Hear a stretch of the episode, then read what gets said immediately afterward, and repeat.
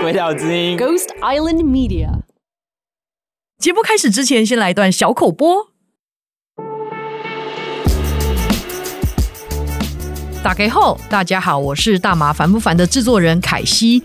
俗话说，人生如戏，戏如人生。由嘉义第一个现代剧剧团阮剧团所制作的 Podcast，这声好啊！用接地气的台语谈论表演艺术，有访谈，也有搭配促咪的周间直播，像是台语童谣、闭眼体验视障朋友的剧场经验等等，是个意想不到的节目。听完这集大麻烦不烦之后，可以搜寻这声好啊，到丁空中相会。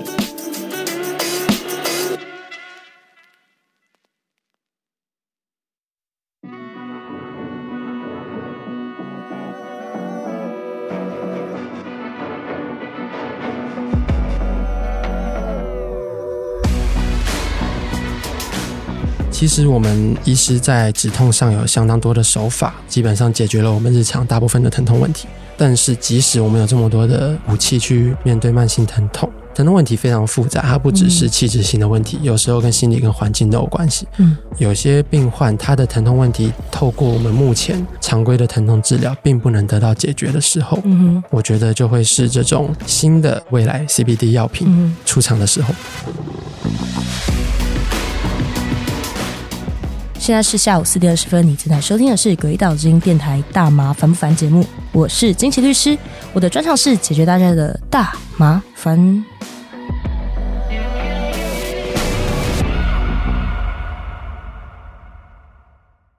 先前的集数之中，我们有邀请过不同科别、不同世代的医师。哎，我破梗了。没错，我们就又请了一位医师来聊大麻。那像我们之前有找过 Dr. Kang 啊，很可怜啊，他现在正在被隔离。可怜的燕和就是正在被隔离。那四十二集的时候，我们找了成瘾科医学会的秘书长陈亮宇医师来聊大麻。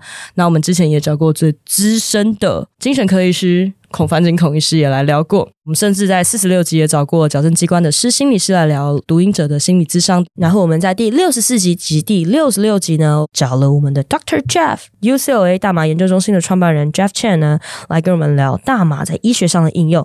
那我们今天呢，也找了一位 Dr. Jeff，但是这位是 Jeff 杨。杨医师呢，是林口长庚医院的麻醉科住院医师，也是 Eason 家庭医学诊所的医学顾问。Eason 他是在东区的一间家庭医学诊所，就像大麻烦不烦是秉持着预防胜于治疗的概念呢。告诉你，在你犯罪之前，先想想，并且用简单的语言告诉你艰涩的法律概念，刚好跟 Eason 一样，Eason 也是秉持着预防胜于治疗的概念，把原本困难的医疗及卫教概念用人话帮助大家了解如何从生活中预防疾病的发生，成为健康的你。欢迎 Jeff。大麻烦不烦？听众大家好，我是杰夫医师。那我毕业于台大医学院医学系，然后现在在林口长庚做麻醉科的住院医师。同时，也是 Eason 团队的医学顾问。因为听说我们杰夫医师对医疗用大麻的议题呢，蛮有兴趣的。对了，医师，你之前有看到您也配了一个 CBD 苏麻贝代言，但也是因为代言，所以才会跟学界有一点冲突，被关照。来自前辈们的指示吗？他们怎么说？他们说啊，毒虫 是吗？不是啦。其实，在麻醉医学界，我想很多师长们可能也对 CBD 跟大麻本身的区别不是那么了解。这个被子就叫做大麻被嘛，苏麻被，苏苏麻被，苏麻被，大家对大麻这两个字就相对的敏感。嗯哼，所以在我代言了这条棉被之后，在科内确实有受到一些师长的关切。那就师长的说法是，学界那边也在注意这件事情。怎么会有一个麻醉科的住院医师代表了我们麻醉医学界，在有点像 approve 这个产品的感觉？他们觉得他们被代表了。确实，确实，师长们觉得嗯。我一个住院医师为什么可以代表麻醉学界？为什么可以代表麻醉科医师？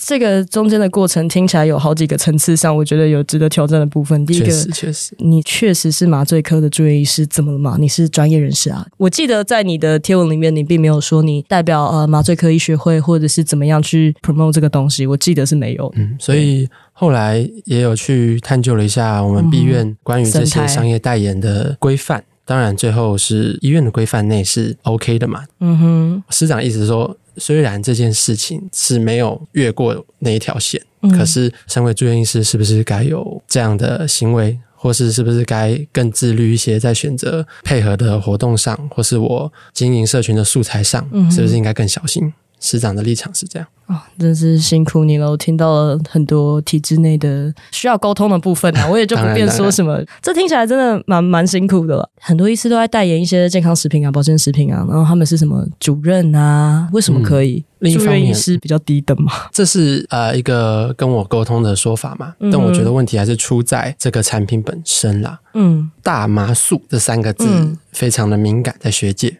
很容易被跟大麻。画上等号。嗯哼，我觉得还有很长路要走。因为之前在成瘾科那边，就听陈亮宇陈医师，还有精神科他们的讨论里面啊，正方的意见其实蛮多的。所以其实在，在呃麻醉科的部分听起来好像是更为保守一点，是这样吗？我我当然个人没办法代表麻醉学界啦，你的观察啦，我说我的你的观察啦，你的观察啦，确实。但大麻不管是在麻醉学界还是在一般医学界，嗯、其实还是很少被碰触到的话题。在我们的求学过程跟训练过程，我们的教科书上对这方面的知识琢磨的也非常非常少。所以大多数时候是需要透过医师自己后续的学习，更有一些了解。嗯、其实杰夫医师也是算我们年轻一辈的优秀人才了。是对。那同才之间，大概同学之间会有一些又比较正面吗？还是他们就觉得哦，干嘛？同学之间、同才间当然是很正面嘛。嗯、了解我的人就会觉知道哦，那杰夫他应该有自己的考量，他应该也做过功课，他不会去代言一个非法的东西。OK、嗯。所以就我的同才，当然就觉得哎，干代言这件事超酷。大概就这样想了一把，所以他们是针对代言这件事情，不是针对 CBD 这件事情。对，因为医师我相信在代言都会有自己的一个 bottom line，嗯，就是你对代言的产品你有多少信心，然后你有没有信心它不会抵触我们的医疗常规。其实因为大麻的研究被 delay 了好多年，是因为它在美国是 Schedule One 的成瘾性物质，所以包含陈大胡舒荣老师也曾经提过说，他的实验室要做大麻研究。超麻烦，甚至申请安非他命的研究用途还比较容易。确实，因为像在美国，许多州是已经连娱乐用的大麻都合法了嘛。是美国的 FDA 联邦政府都尚未批准 CBD 的人体试验，他们即使是对只在做小老鼠而已，嗯，对，都在做动物试验嘛。即使是这样子已经部分开放的国家，都还是对这样的试验规范相当严谨。那在我们这边，当然是必是会更更困难一些。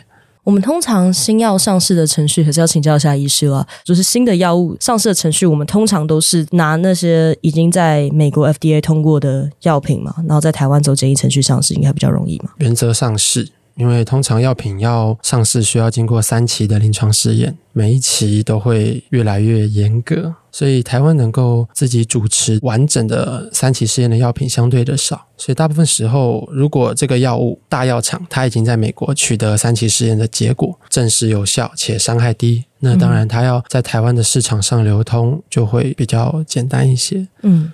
突然好奇，如果如果啊，有一天就是某一个 CBD 的乙类成药在台湾上市，会有市场吗？你觉得？比如说贴布啊、酸痛药膏这种乙类的，不是处方的。OK，就我对 CBD 的了解来说，是它是一个刚起步、非常 promising，但是疗效并没有明确的成分。未来如果短期内，我们讲五年内好了，如果有 CBD 相关药品上市，就我个人而言，我可能会把它当做一个二三线的选择，而不会作为第一线的药物来做使用。可以跟听众朋友解释一下，就是二三线跟第一线的这个差别在哪里吗？OK，所以有一个很重要的 CBD，现在大家认知它有的功能是对慢性疼痛有帮助吗？是。其实我们医师在止痛上有相当多的手法，包括口服药，口服药又分非类固醇类的抗发炎药，然后还有吗啡类的止痛药。这两种疼痛用药基本上解决了我们日常大部分的疼痛问题。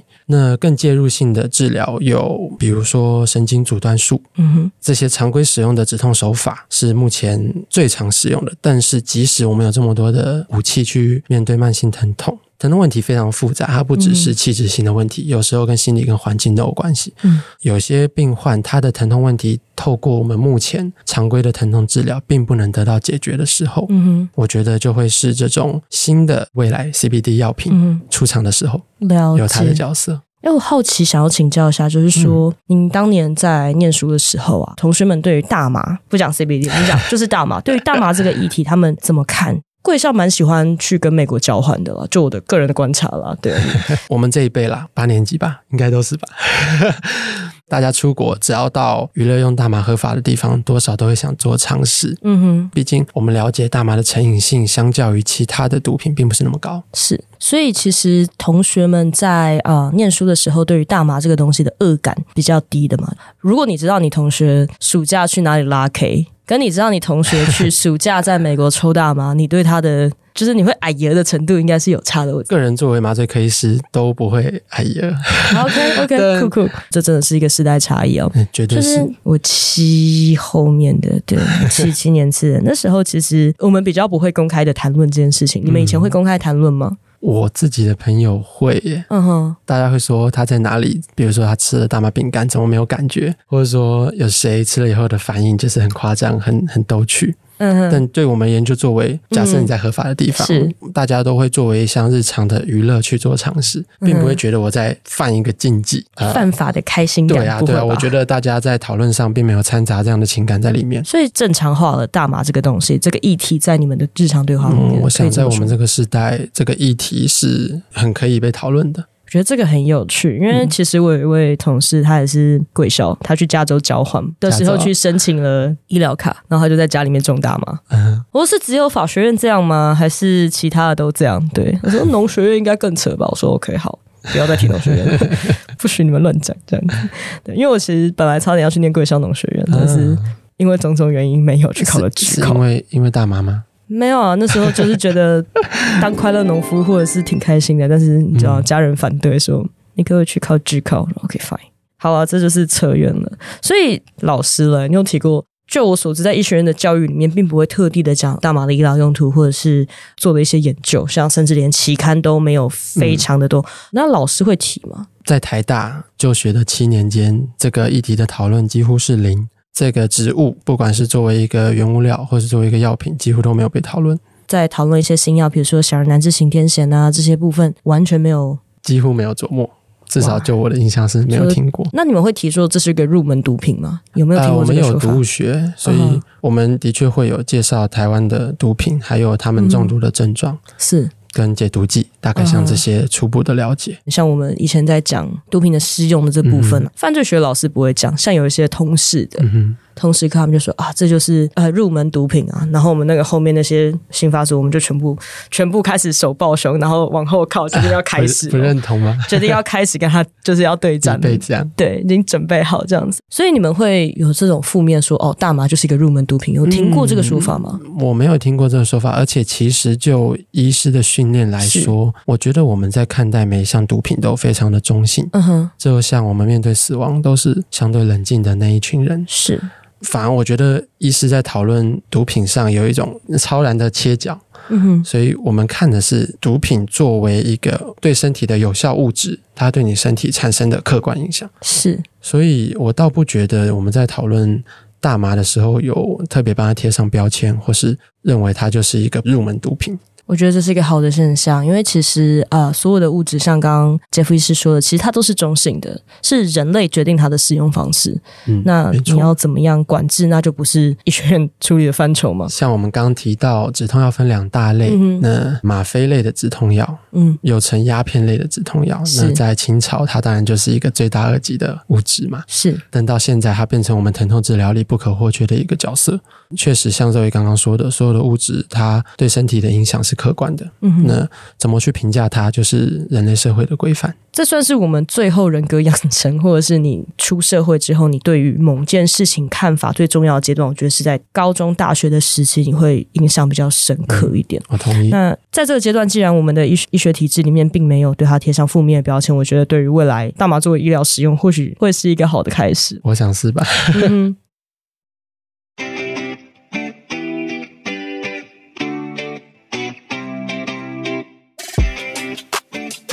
所以，其实，在你代言舒麻贝之前，CBD 舒麻贝之前，其实你也有发表过一些对 CBD 的看法。对，那既然学校也都没有提，他怎么会想要做 CBD 这个议题？自己对 CBD 的兴趣起源于一个 NBA 金州勇士队的总教练 Steve Kerr，就有一阵子他的下背痛非常难以缓解嘛，嗯哼，所以他就说，为什么他不能尝试这个医疗用大麻？嗯哼，因为他就觉得他已经走投无路。我想运动员多少都有时候会面临这样的慢性的。不适，往往到最后会难以解决。就像我刚刚提的，我个人看待 CBD 未来如果作为一个药品。我会把它放在辅助，或者说最后一个尝试的角色。是，就是既然现有的医疗常规没办法满足我的医疗需求，嗯，我应该有这个权利去尝试这项可能对我的健康有帮助的物质。所以是从那个时候开始，才诱发了我对 CBD 医疗用大麻成分的兴趣。其实 CBD 在运动员的，因为他们比较流行的一个产品是那舒缓舒缓膏。舒缓膏，其实我自己，嗯、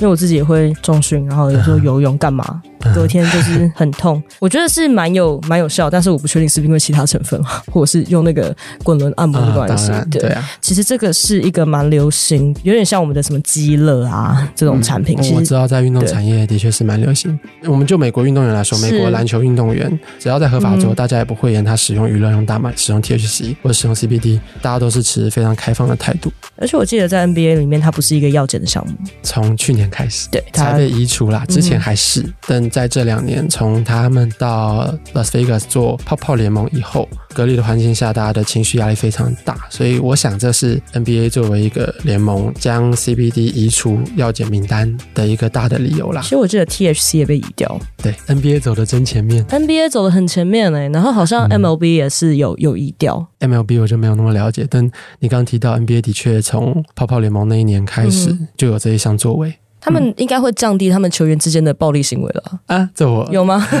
难说，篮球是一个非常肢体强度非常高的运动。他们有比较少在那边碰撞来碰撞去吗？我是不知道啊，没有，没有吗？还是一样撞的很凶啊？对，那时候看那个新闻的时候，第一个反应说，那他们这样应该打球的时候比较和平一点吧？今天又有一个 NBA 球员发表对大麻的看法。很多的 NBA 明星或者是一些歌手，他们其实这样做，他们是为了要出自己的品牌。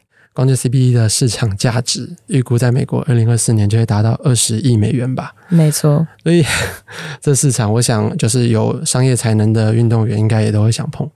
另外一个好奇的是说，嗯，因为您本身是麻醉科，那请问一下，就是大麻或者是 THC、CBD 跟麻醉本身有什么关系？比如说，如果我是一个 THC 的 regular user，嗯哼，那我会不会在麻醉的过程中，我会需要更大的剂量，或者是比如说我平常酒精摄取的量比较多，会需要比较多的剂量？这样，我觉得这个问题超级好，这也是我今天最想要来跟听众分享的一件事情。我们台湾的麻醉医学会很多时候也都是遵照美国麻醉医学会的指引在执行医疗业务。其实，在美国麻醉医疗学会出的 guideline，嗯，他们建议麻醉科医师要常规的询问你的病患八个问题，嗯，包括有没有抽烟、有没有喝酒、有没有怀孕这样子这些问题。嗯、这八个其中有一个就是你有没有在使用大麻，嗯，即使在台湾这是一个不合法的用物，我们作为麻醉科医师还是希望任何的病患如果有在使用，一定要跟我们说。当然，我们基于病患保密的义务是不可能讲出去或是做举发，嗯、所以这倒是不用担心。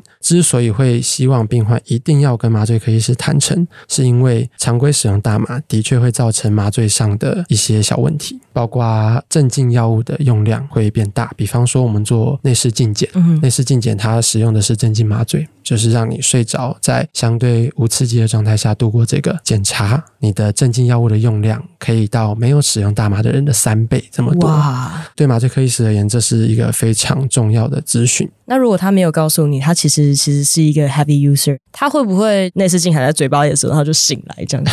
会发生这种事吗？有可能。所以你各位呼麻仔听好了，医师不会讲出去，也不会报警。但是如果你不想要做胃镜，或者是在做大肠镜的时候醒来，甚至是其他的手术，那压力心理压力会更大。对。你要老实讲哎，知道吗？除了镇静药物以外啊，其实常规在使用大麻的话，对于呼吸道还有肺部还是会有一些影响。嗯，不管是药物的使用量，或是药物带来的并发症，甚至到术后可能产生的并发症来说，比率都会比没有在使用的人来的高一些。那跟吸烟的经常在抽烟的人比起来，就是说他如果经常抽大麻，他的影响是差不多吗？就呼吸道，我想是类似的，是，是类似的。影响的原因到影响造成的结果都蛮类似的。嗯。所以事实上，它是因为烟雾及热的刺激你的呼吸道，而不是因为 TFC 本身会破坏你的呼吸道，是这样吗？这个很难说，因为没有人做更深入的探讨。是美国麻醉医学会在探讨这件事上，就是单纯比较有用大麻跟没用大麻人，没有拿大麻跟香烟去做比较，但我觉得肉姨这个是好问题。嗯，就它是烟雾造成的影响，还是 THC 本身造成的影响，嗯、这还有待探讨。嗯、但是物质本身的确也会造成一些血行动力学上的影响，比方说你的心跳速率会上升，嗯，你的血压会下降。那这在一些高危的族群身上是危险的。高危的族群，包括心肌缺血、老人家、小孩、孕妇，这些是高危的族群。所以其实不管你使用的是吸入性的大麻，还是你使用的是实用性或是涂抹式的，拜托务必让你的麻醉科医师知道。真的要讲啦，不然你真的会醒来。还有很多其他问题。还有很多其他问题，大家对于麻醉这件事情都有一种莫名的恐惧。嗯，真的，真的。对啊，这个应该您在临床上应该常看到有一些、嗯、啊，要要麻醉了，这可不可以？怎么样？怎么样？对，我有我有一个半夜开急诊的刀的病人，就是在跟我卢，可不可以不要麻醉？我就说啊，不要麻醉就不能手术。你要确定诶，不麻醉你要确定诶，真的就就很累，半夜就真的好累。他好撸，大概撸了十五分钟吧。到最后我就说不麻醉就不能手术，那你考虑好跟我讲。他要做什么手术要？不麻醉，他打算像那是完全不能不麻醉的手术，就是切开那种。他那是要做腹腔镜了。本来向民众完整的解释，让民众了解医疗，本来就是我们的责任啦。我也没有立场不开心，只是就觉得他好撸啊。呃，除了大麻之外，是不是如果你有饮酒习惯，你也要讲？没错，这刚刚我提到美国麻醉医学会建议麻醉科医师要常规询问的八个项目嘛，嗯、饮酒也是其中一项。那饮酒对麻醉的影响，其实也是你在镇静上需要的药量会比一般人来的多。嗯哼，需要药量多，就有可能导致更多的药物造成的副作用、并发症。还是要说，对，医师跟律师一样，就是他们都有一些职业上的保密义务，发生在诊间的事情。嗯是绝对不会流出去的。对，所以请你一定要对你的医师诚实，嗯、要对你的律师诚实。对，不然倒霉的会是你自己。像比如说饮酒习惯，他可能说哦，有没有可能是每个礼拜喝几杯，这些细节也请你不要觉得自己。自我审查觉得是一个哦，我这样说，医师会不会觉得我是酒鬼？没有人在乎，没有人在乎你的社会形象，好吗？嗯、我们在乎等一下你会不会醒来，或者是等一下你会不会一睡不醒？没错，如果真的没有弄好，是真的会一睡不醒。如果真的是一个很极端的情况，不至于一睡不醒啦，因为药物都有它的代谢周期，嗯，对啊，只是你的代谢周期比一般人长，你就醒得比较慢，嗯，那醒得比较慢，就伴随一些呼吸上的风险啊，或是血行动力学上的风险。醒不来，往往是跟神经相关的术式比较有机会。嗯哼，一般的术式倒没有什么醒不来的。有老师说啊，真的，真的，真的。当然，如果你说因为麻醉最后有什么不好的结果，那也是醒不来嘛。对啊，而且很多人都。很喜欢说啊，就是因为麻醉医师、麻醉科医师没有弄好。那你有老实说吗？麻醉科真的是一个高风险的。嗯，对啦，我觉得很重要是妥善跟病人描述风险。但大家在接受手术前那个焦虑的状态下，其实听不太进去。他们其实是表面上我在听，他们耳朵是关起来的。对啊，但没办法，我们就把该做的事做好。辛苦了，一定要务必小心，该叫他签的一定要签，而且要叫他签三次。我真的觉得这种一定都要讲，因为他们后来很喜欢卢说哦，你前面没有。说明，其实往往最后走到诉讼，医师如果真的该尽的责任有尽到，也不会真的有民事或刑事的对啊的处罚。但是光是那个过程就已经劳心劳力。重点是那整个诉讼的过程是一个很痛苦的过程，就算你最后无罪或者是不起诉，真的，因为我家人有些也是在从事医疗业，嗯、然后我就是跟他讲说，你哈只要哈要切开什么东西之前哈，要先确认他三次，你可以的话，你有那个监视器的地方要确定他签哦。而且还有毒哦，因为有的会说 我没有看啊，哦、你叫我签我就签了。对，他们很喜欢撸这个，我就跟他讲说，你不行，你一定要有监视器，而且到时候人家说你性骚扰，你还可以说哎没有，都有监视器，那个很危险，超危险的、嗯。不过在长庚医院工作就有这个好处，就是都有监视器，这些事情都有帮我们照顾到了。医师真的是一个高风险职业，越讲越讲越灰心了。没有啊，也是也是一个能力越大，越大责任越大。好。你可以选择以下的方式支持大麻不烦：每集听一百遍，把节目推荐给身边一百个人，或者是到大麻烦不烦泽泽募资计划支持我们。你大便的时候也可以听，重训的时候也可以听啦，慢跑的时候也可以听，好不好？我觉得重训卧推的时候听有点危险，因为可能会岔气。除此之外，请在安全的情况下你就放着让它跑，让我的声音变成你的背景白噪音。OK，感谢大家。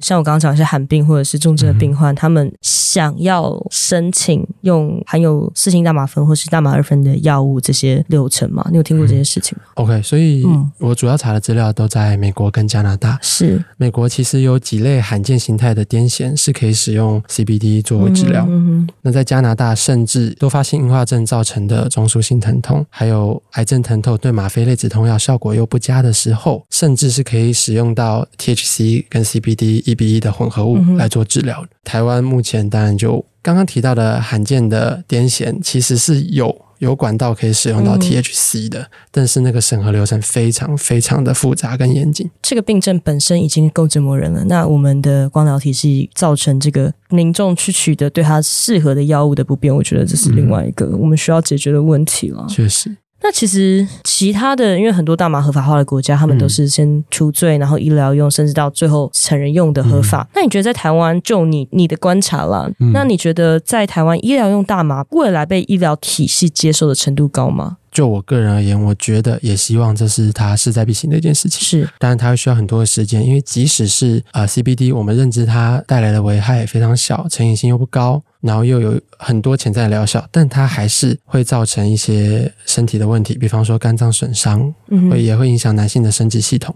更重要的是，会跟你平常在使用的药物有一些交互作用，所以会影响你平常在用的药物在你体内的浓度。是，所以。对医师而言，我觉得未来一定会接受，只是我们需要更多的证据、更多的人体试验结果，告诉我们如何去使用它才安全、才有效。美国联邦合法的法案现在正在躺在参议院里面，众议院已经过了。嗯，那他们最近也批准了一个就是大麻研究的法案。嗯哼，因为我们其实像您刚刚说的，就是我们都会跟美国走嘛。对，我们的医疗常规大部分都跟美国走。如果在他们美国联邦开放以及有更多的医疗医学研究被释出的情况下，你觉得对于台湾的开放或者是医学界接受大麻作为一个常规的药物这件事情是有帮助的吗？呃，这绝对绝对有帮助。是呃，甚至在正方在卫福部跟反方做讨论的时候，也会更有立足点，嗯，去做说明跟解释。人体试验是，我想是大麻合法化不可或缺的一块里程碑。就是作为一位医师，那如果你认为说要推动医疗用大麻在台湾合法，嗯，你觉得可以？我们可以怎么做？其实，就我个人来说，首先就是要让不只是民众，也是我的师长、我的同才，我们大家要了解大麻素是什么东西。即使是发达如现代的医学，还是有它的极限存在。那我们才会去探究更多的可能嘛，更多的治疗选项。任何事情都是从了解开始推动的。因为其实有很多台湾成瘾性物质的使用者，嗯、他们最后会有一些呃 overdose，或者是，或是因为他们真的不知道说它对你有什么样的影响。嗯、比如说有人把 LSD。他根本不知道那个剂量是多少，他就整整篇说：“嗯、哦，那我要贴大片一点，我要怎么样弄？”大片，那我天啊，你会完蛋。或者是他吃了 Molly，他觉得一颗没有感觉，还要再吃、再吃、再吃。嗯、然后其实有时候你在这个现场，因为我我有时候会在这种情况场域中出现，嗯、我会觉得很可怕。我会说：“嘿，你先不要，你不要在这个再喝酒了。”但是当你要说服他的时候，他说：“哦，没有啊。”根据是什么？对，因为甚至有很多 OD 或者是干嘛我。常听到一些悲剧了，就是说他们可能开 party，有一个人 OD 了，没有人敢送医院。对，没有人敢，我能完全能理解啦。然后医疗卫教其实也是医师的责任，这个真的很重要。而且再讲一次，现在如果在急诊室，如果有人因为使用非法的物质进来，应该是不会被报警吧？这我不敢肯定。我的印象中也是有相关的流程，行政流程要走，嗯，所以这我没办法保证有在使用的人到急诊就医，如果坦诚会不会有什么法律上的责任被追究？但在我们麻醉科一定要跟我们说，也不会有相关的责任。好。嗯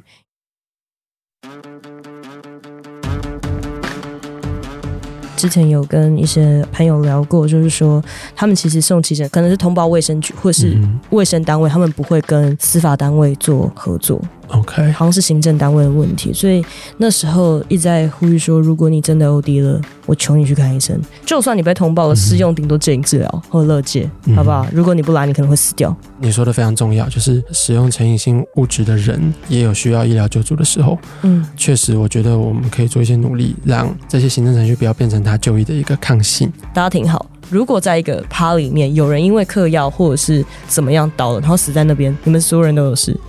所以记得送医院，忽然好沉重哦。哎，所以之前医师在那个 IG 上面分享说关于 CBD 的东西，有没有有没有人来问你说，哎，关于 CBD 我的用量要怎么样啊？或者是哦，那我哪里可以买啊？哦，或者是 哦，医师，那你可以开处方吗？你有说过这类的问题吗？呃，我收到最多的问题是问我这条棉被有用吗？嗯哼。今天感谢 Dr. Jeff 的分享，嗯、请在医疗界继续为了这个东西继续努力，这样子。好的，我们就大家互相帮忙。好的，那今天先到这里了，大家拜拜。大家拜拜。以上节目为主持人个人经验分享，非轨道立场，亦非针对特定案件提供法律咨询服务。大麻烦不烦由李新奇律师主持，轨道之音凯西制作，Dino 剪接混音，在 Future World 录音。大麻虽有神奇疗效，但过度使用还是会让你脑袋坏掉哦。